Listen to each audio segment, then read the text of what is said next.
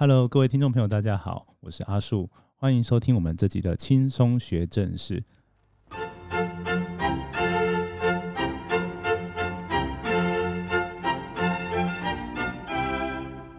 那我们这集呢，请到了一位神秘来宾，对我觉得他很神秘，所以请他等一下跟各位听众朋友自介。然后他的名字就叫不会冷，对，够神秘了吧？那 他今天跟我们谈的议题是跟海啸有关的，那我们就先请不会冷跟各位听众朋友们自介一下吧。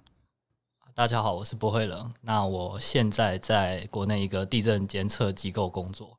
那工作的内容是有关于海啸模拟系统的开发和维护，所以今天就被阿叔邀请来聊跟海啸有关的议题。这样，对，简单来说就是海啸的专专业人士，对，知情人士还好。OK，好，那我们就废话不多说，就是我们。目前就是轻松学正式以来还没有跟大家分享过关于海啸的知识，所以我们就简单一点，我们从头开始讲好了。嗯，从海啸怎么形成这件事情开始讲。哇，这个很复杂。复杂的话简单说，要讲可以讲很久，因为海啸这个词 “tsunami” 嘛，最初应该是金波嘛，就是指港口有浪这样子进来。那后来为什么变成像我们地震定义的，呃，比如说呃什么？呃，潜水波啊，长周期的波，这样子是什么时候变过去的？我其实也没有办法很清楚的讲清楚。那就我就不谈以前了。现在我们提到的海啸，tsunami 主要是讲就是呃一个很长周期的波，然后它会上岸，然后诶攻击人这样子。攻击人，攻击人，这样听起来好像很有意识的感觉。不然其实呃很多地震嗯都会产生海啸，那没有上岸，其实大家都不会。其实很少把它哎脚踏出纳米。好，那这样我就想到一个问题，你刚刚讲到几个关键字，我觉得关键词，我觉得可以让听众朋友再深入，也不是深入啊，就是再多了解一下。哦，对，还没有讲成因，对不对？对对对对，第一个就是讲，对，第一个讲没有，但海啸的成因其实它就是一个波波动嘛，这样我们可以理解。那海浪是一种波动，所以海浪就会相对是短周期的，对对吧？那你刚刚讲的那长周期就是 for 海啸专门，在在在讲的。的现象。那如果我们说刚刚有提到说地震常常会形成海啸，嗯，那为什么只有地震才会制造出这种长周期的波？其实能够产生海啸的条件是指呃。海水受到扰动，嗯，而形成长周期的波都可以，不尝试地震，只是地震对呃民众来说算是一个尝试，就是地震会产生海啸，像日本的那个哎三一大海啸或者二零零四年南亚大海啸的那些史上规模很大的都是地震产生的。那其实除了地震，海底山崩也会产生海啸，那陨石也会，就你能想到的理由，能够让海水有大幅度的扰动，然后造成的波。然后符合一定的物理的条件，都可以叫海啸。所以意思就是说，我们如果丢一个很大很大的东西到海里面，都可以制造海啸。嗯，理论上，理论上是这样，没错。对，那人类有办法做到吗？人类可以做到吗？对啊，说不定可以啊，应该是可以。真的？对，比如说感觉可以当武器耶。可以当武器？对啊。呃，虽然有点不人道啊，这样听起来有点可怕。但是海啸能够产生它。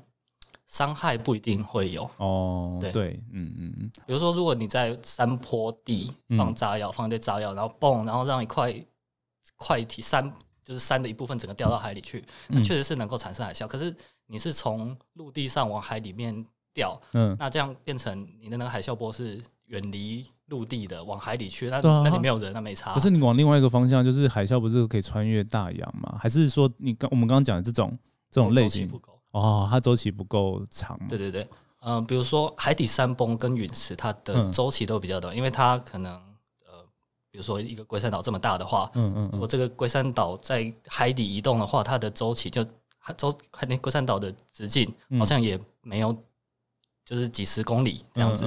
但是如果是呃日本大日本的三一大海啸，还有二零零四年那大海啸，它的周期都是几百公里的。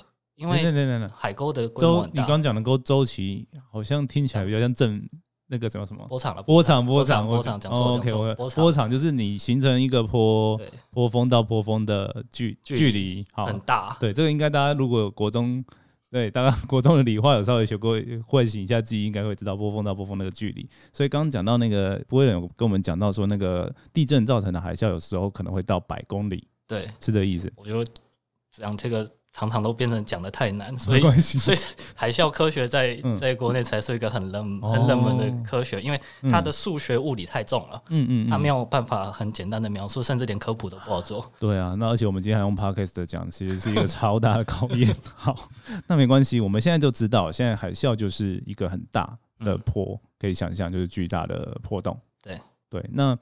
你刚刚就是刚其实有听了一些不同的成因，但是我们大概可以想象说，就是我可以想象啦，就是海啸的那，就是那个刚讲过山崩，山崩那种东西一块那个东西滑下去，所以它滑下去的那个大小多大，它可能就会造成多大的海啸这样。但是地震这件事情，我觉得应该是比较复杂，对不对？对。那可以可以，我我自己的想象理解是，是不是可以理解成说，比如说断层。在海底里面错动的抬升，对这个应该比较多的分量。如果如果你是没有造成那种抬升，纯粹只有地震，好像好像就比较难。对，比如说走向滑移的断层，它就比较还好。你就是你想象你在浴缸里面，你拿一块木板，嗯，在浴缸里面，你这样子把木板往上拉个五公分，其实你会发现你的浴你浴缸的那个水面，然后会有个方形的那个大量的水被抬起来。然后只要那五公分被抬起来之后，那个水又往旁边扩，那个的运动量就会很大哦。然后尤其是在呃上岸的过程中，那个水深越来越浅，然后变成它能够运动方越来越小，然后那个波波长被压缩之后，那波高就会更高，是有累积过的。所以上岸是有累积过的。我们可以回家玩一下，就是浴缸是就是在浴缸里面玩刚刚讲的这个实验，就对。哦，好，那。大概海啸的成因，我们现在就大概好像大概知道是这些成因。那地震刚刚有讲到说走向怀疑断层，这边就龙阿树，这阿树可以补充，因为阿树有点我一直不知道的意思。对，没关系，就是它的那个断层，就是我们如果我们大家对于九二一级地震的照片。有印象的话，然后去看那些灾害照片，就可以看到说那个地面有突然抬升很高的情况，而那种情况大概就是要么就是正断层或逆断层，就是它会有垂直向的变动很大。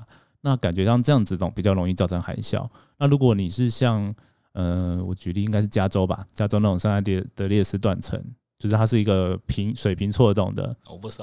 哦，好，没关系。好，对，就是它是水水平错动的话，就可能不会对海底的地形有太大的变化啊。它这样就不太容易吗？对，对，但是但是去年不，哎，不是去年，二零一八年哦，在印尼，嗯，有发生一个走向怀疑的断层。对，然后呃，全球的海啸科学家都啊，这没事，这个走向怀疑断层不会有海啸。嗯，结果发生了，最后发生了海啸，死了几百还是几千人。那那到底为什么这样？因为它地震很大，它可能会把附近海底的一个块体晃掉，嗯，块体在海水里面这样流流动，造成海底山崩，最后还是产生了海啸。所以其实，呃，如果你看到一个地震发生，哎，走向怀疑，安娜没事，这个其实有点太太太太。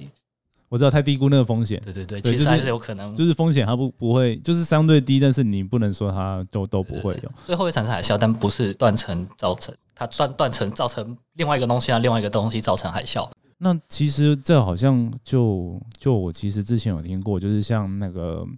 就是世界各地嘛，然后有那种地震监测网啊，然后世界各地如果好像沿海地区有大的地震，基本上都会简单送一个，就是太平洋海上中心都会送一个讯息说有大地震，然后大家会有沿太平洋沿岸要注意一下，印度洋也有。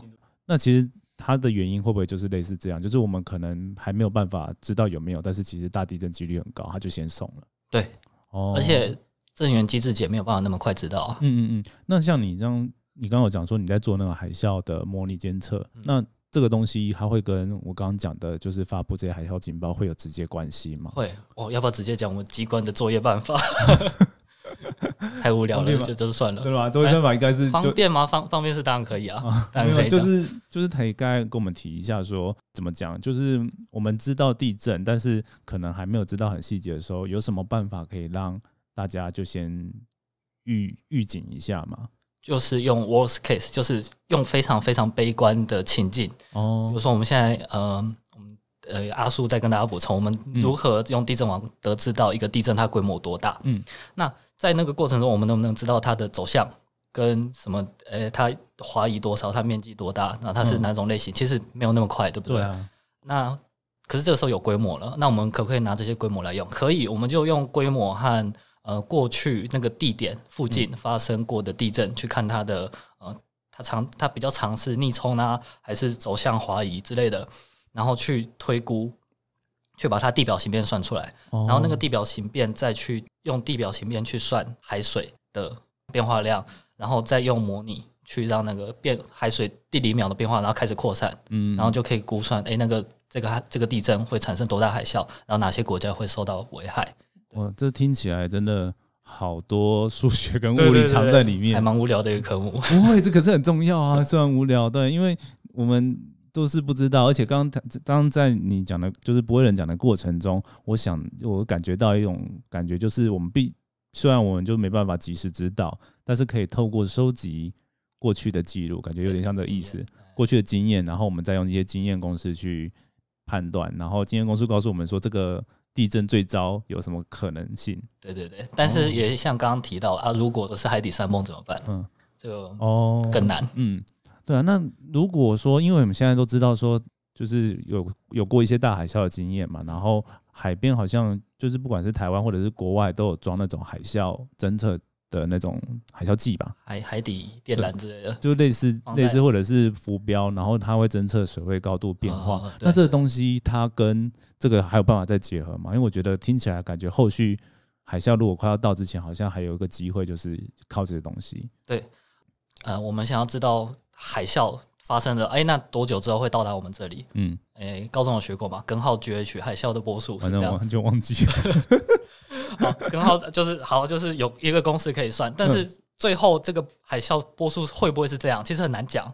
嗯嗯，因为很复杂，因为它包含那个海水密度不是均匀的吗？那个还好，还好，那个还好。主要是你地震可能定的不好啊。对，因为初步的资料其实很 rough，就是没有很尤其又在海里，嗯，然后它走的路径你没有办法预预估哦。因为如果它是呃。东北走向是直的还是它是横的？其实结果就差很多了。所以等于是初始东西，我们都是有一点用猜的。对，哦，所以很难讲。那这个时候，我们比如说预估十个小时之后会到，嗯，可是我们其实预估的人都知道，哎，其实不确定性很大。嗯嗯。那这个海底压力计或者海啸浮波，其实可以帮帮助我们判断它有没有提早到，嗯，或者晚到了。好，那我估大概一公尺好了，那我们就看到底是不是真的一公尺？哎，怎么变两公尺了？我是算错了哦，因为。经验，嗯，虽然是一个参考，但它不是每次都这样。对，但但这会有个问题，因为如果真实情况发生的时候，我觉得一定会有，比如说记者就直接想问，然后想要报道说多少是多少久多久之后有，你快报出我的单位，真的吗？好了，反正就是就是，其实这个不确定性很高，所以其实在我我我要讲的是，我想问的时候，就是在不管是科学家或你们啦，就是对于这个很难去传播，对吧？对，那那你们有什么办法去去去做这件事情？就刚刚讲的 worst case 啊，用最悲观的方式去去估，就是你，然后给大家最悲观的答案。对，因为如果你讲太乐观，其实大家会大家都会太放松。对，但你讲最悲观，哎，没有的话，其实就就还好。对，会是这样吗？对啊，跟王明仁说的一样，觉得有点像。完了，我们这集一直他说的那句话有道理。对，就是最好不要有发生。哎，为什么我们突然在帮他代言？完蛋了，这个真是料敌什么？他刚他想讲什么？料敌从宽从严吗？料敌从宽，御敌从严。哦，对对对，好。为什么我们开始聊这个之后再聊？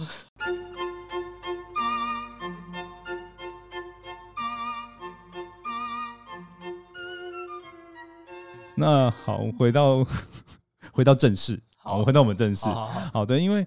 我们刚刚有讲到的就是比较海啸的机制原理，我觉得好像对听众朋友有点难，有点不切实际。但是我觉得它是重要的啦，所以我们还是想办法传达给大家。但是接下来我我们要讲的就是更重要，就是如果你真的有机会在海边，很不幸的刚好外面有地震发生的时候，你要怎么逃生？那我觉得要怎么逃生，可能就要先想想说这个海啸带来的危害是什么。啊，这个应该也是你可以跟我们大家分享的吗？哦，就是那个大家都呃常常会看一些电影啊，还是一些卡通，他会演哎海啸是怎么攻击的？那之前有个二零零四年的一个海啸的电影，然后他的电影是这样，哎，然后二零一二就是好几个灾难电影，它的海啸都是什么？它像是一面墙，像水墙，像一一面墙这样冲过来之后，把你。打你巴掌，就是用力把你撞下去，然后你被撞得稀里哗啦。很多人都是这样子想象。但其实像刚刚提到的，海啸它的波长很长，嗯，那也就是说它的波谷到波峰这段距离是几百公尺的，所以你看不到那面墙。其实，对，其实你站在波谷的时候，你是看不到波峰的，嗯。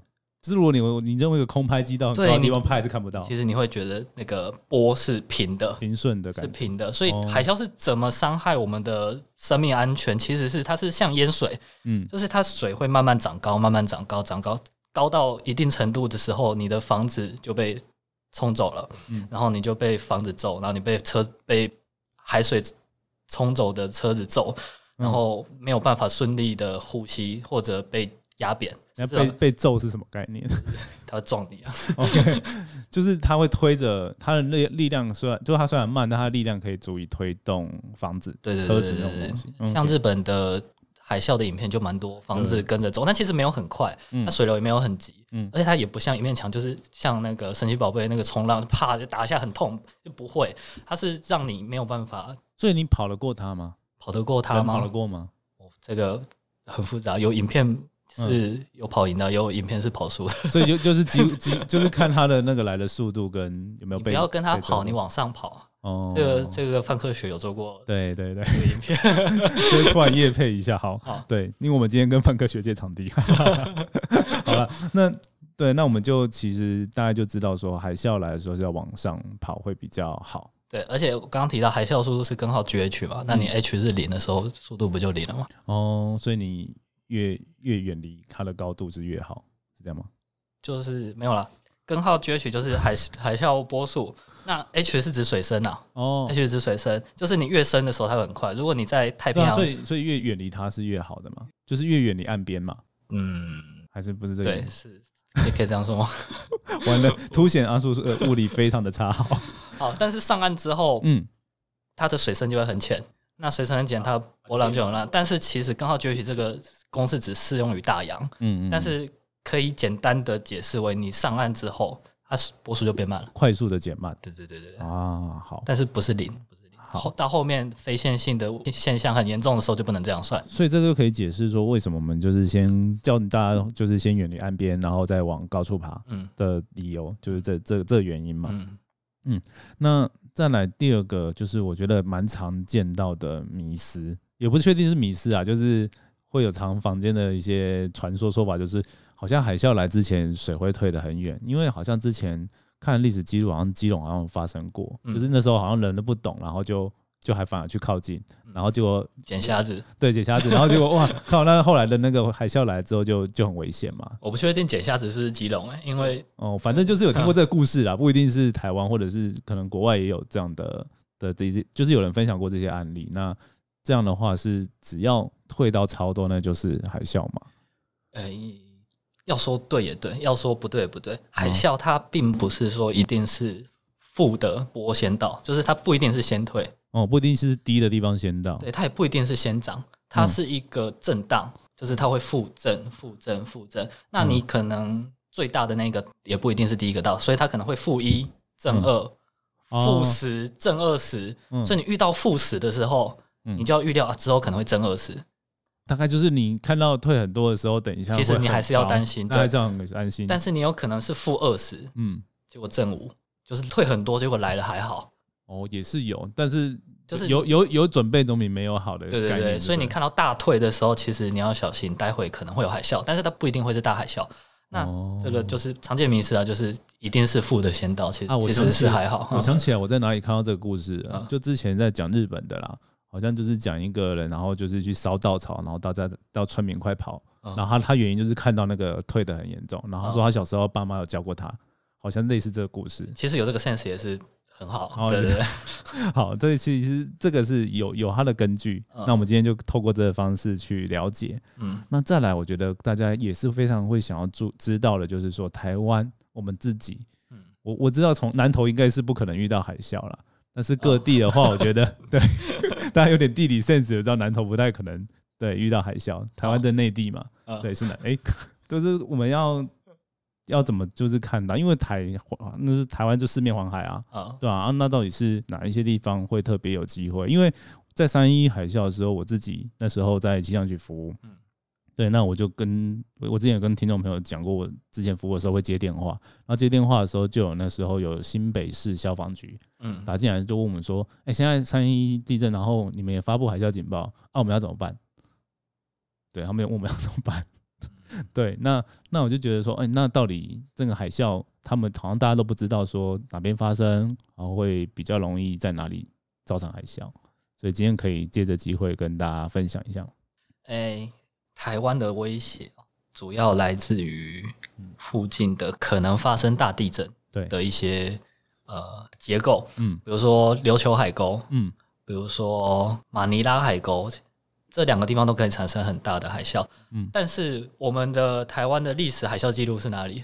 是基隆，基隆。八六七年的基隆海啸死了两百多人，但是那里其实没有大的断层，所以近源没有没有凶手，就是一八六七年的那个海啸，其实大家都不是很清楚它到底怎么产生，它可能是火山，嗯，它可能是海底山崩，哦，好像争议很多，对，争议很多，所以。其实我们知道，哎，有两个很很危险的凶手就在我们的身边，嗯，但是结果发生，结果被杀的人是不在凶手身边，然后也不是凶手下的手，所以其实台湾呃各地都需要警戒，都都需要警戒。你讲的应该是平常我们要做的防灾风险管理，就是各地都要做。对对对，嗯，那最主要最主要，我刚刚提到那两个大凶手，其实呃，如果要发生大的规模海啸的话，会很可怕。琉球跟马尼拉其实都可以发生八，嗯，规模八左右的海啸。那其实，在呃台湾就会有淹到一定程度。那可是有人会说啊，东部东部不是呃很陡峭吗？对啊，那很陡峭，那就海啸来了也不怕，比较不容易的感觉。但其实，但其实你有没有去过花莲玩过？你会发现，哎，陡峭的地方没住人啊，住人都在哪里？都在出海口。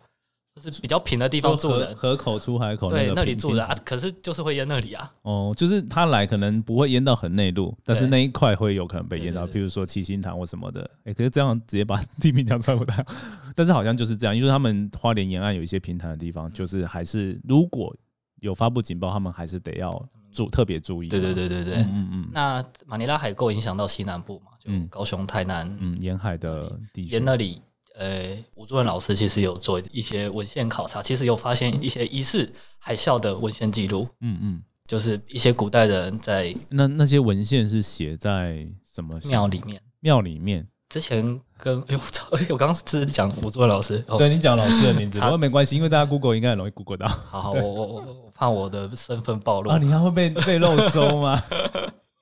好，我是我是吴作文老师的学生，就是演奏海啸，其实嗯，那个领域很小啊。好，之前跟吴作文老师做的时候，我们有尝试过，哎，要了解一下有没有官方的文件来看台湾历史的海啸，就但其实发现，哎，限制啊、府制，哎，很少讲，很少讲到海啸。然后，但是在呃某次吴老师他在庙里面，嗯，看那个妈祖。他的神机的时候，发现哎啊，这一段他描述呃水暴退，然后之后暴涨，然后淹死多少？哎，这不就海啸吗？为什么庙里有写，然后县志没有写？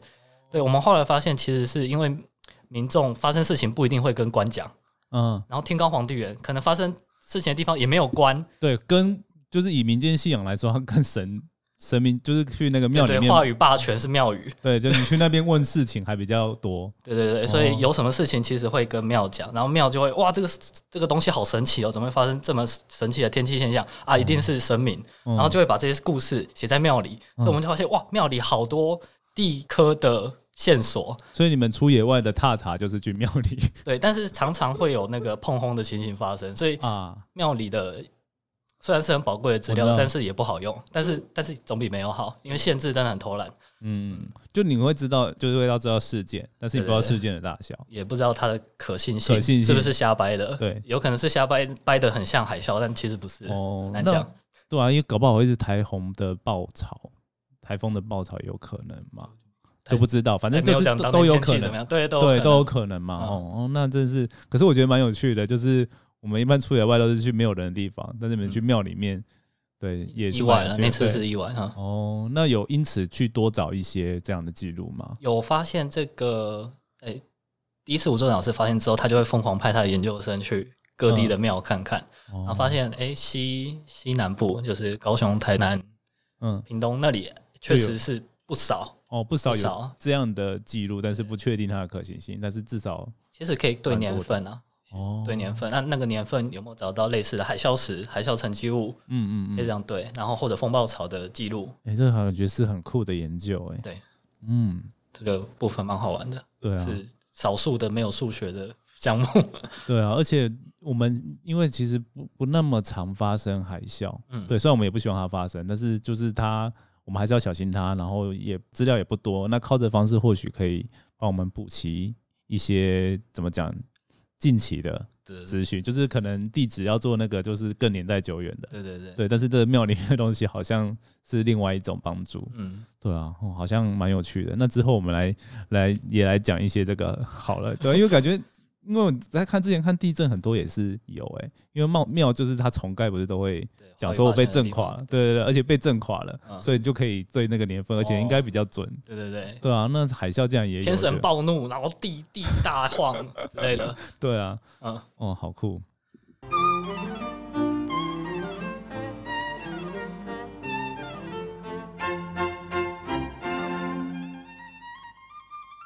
好，那最后，那我们现在就是大家就知道说，台湾还是要稍微稍微要注意一些海啸风险。呃，那么好像我们今天这样聊差不多哎，对啊，对啊。那哎，对了，那如果举例子，就是如果我们在海边的路上，然后譬如说开车好了，哦，对，那好像开车逃离海啸会比较容易，还蛮实际的，还蛮实际的。之前看那个日本有个海啸，嗯的。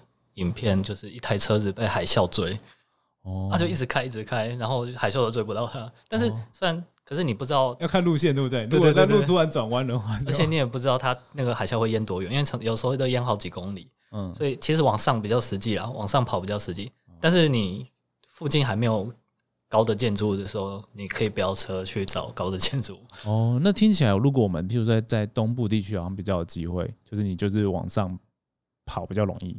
但东部又算蛮陡的，对，就是你讲的往上跑比较比较容易，嗯，除非你是在什么树花上面，没有地方让你跑，但是那里应该海啸淹不太到。哎，那如果是港口嘞？哇，港口，对啊，我们好像刚刚都没有聊到这个东西，我突然想到，如果你是在船上有听过要往海啸正面驶过去，这是真的吗？这是真的吗？我看过一个影片，有一艘船正。往海啸驶过去是安全是 safe 的，嗯，对，有玩过刺客教条黑旗的都可以知道要怎么开，因为你船是直的，嗯，是一是长长的，嗯，那如果你长长的直朝着过来的浪这样过去的话，其实你被你这样变成前面被抬高一公尺两公尺，你都还好，嗯，这样其实没有很斜，船是不会翻的，哦。哎，那可以逃离海啸，而且在越远的地方，因为那个水深还没有让海啸开始累积能量，离岸越远的地方就越可以做这种，所以它的波浪就会越低，没有那么高。然后越靠近岸的时候，波浪越越高。所以你在，所以那些就是有船的人在港边，然后遇到警报，他如果来不及跑掉，然后。好像也可以朝这个方向思考。不是在防单位的，但是我有看过这样子的说法。对，我就想说，我不敢这样讲。好，不敢这样讲。所以我们还是要保守一点。就是或许，或许这是一个那个可以去思考的方向，但是不一定是。那如果你是港口附近的人，那你就赶快往建筑物上面去吧。人其实还是保护自己的生命最重要了。好，那今天我们大概也是谈了二十二十几分钟这些关于海啸的知识，然后。其实我们今天不会了，还有很多可以聊，那我们就留待下一次跟大家再分享。那也感谢今天他给我们很多一些海啸的不同的的一些知识。误人子弟，不会不会不会。对，那如果各位听众朋友如果还有想要了解更多的，也可以呃在我们的 podcast 底下的留言区留言，或者是上我们的正式你想知道的正式脸粉书专业，或者是直接到脸书上搜寻不会冷。就是冬天不会冷的，不会冷。科普的文很少，都没什么营养。他好像之前有，我们有有做过一个那个那个海啸海啸的，哦，我们有合作过一次正式的专题，对一个漫画短漫的，对短漫，大家也可以去看看，那蛮有趣的。好，那以上就今天就到这边哦。好，那我们就下次见。好，拜拜，拜拜。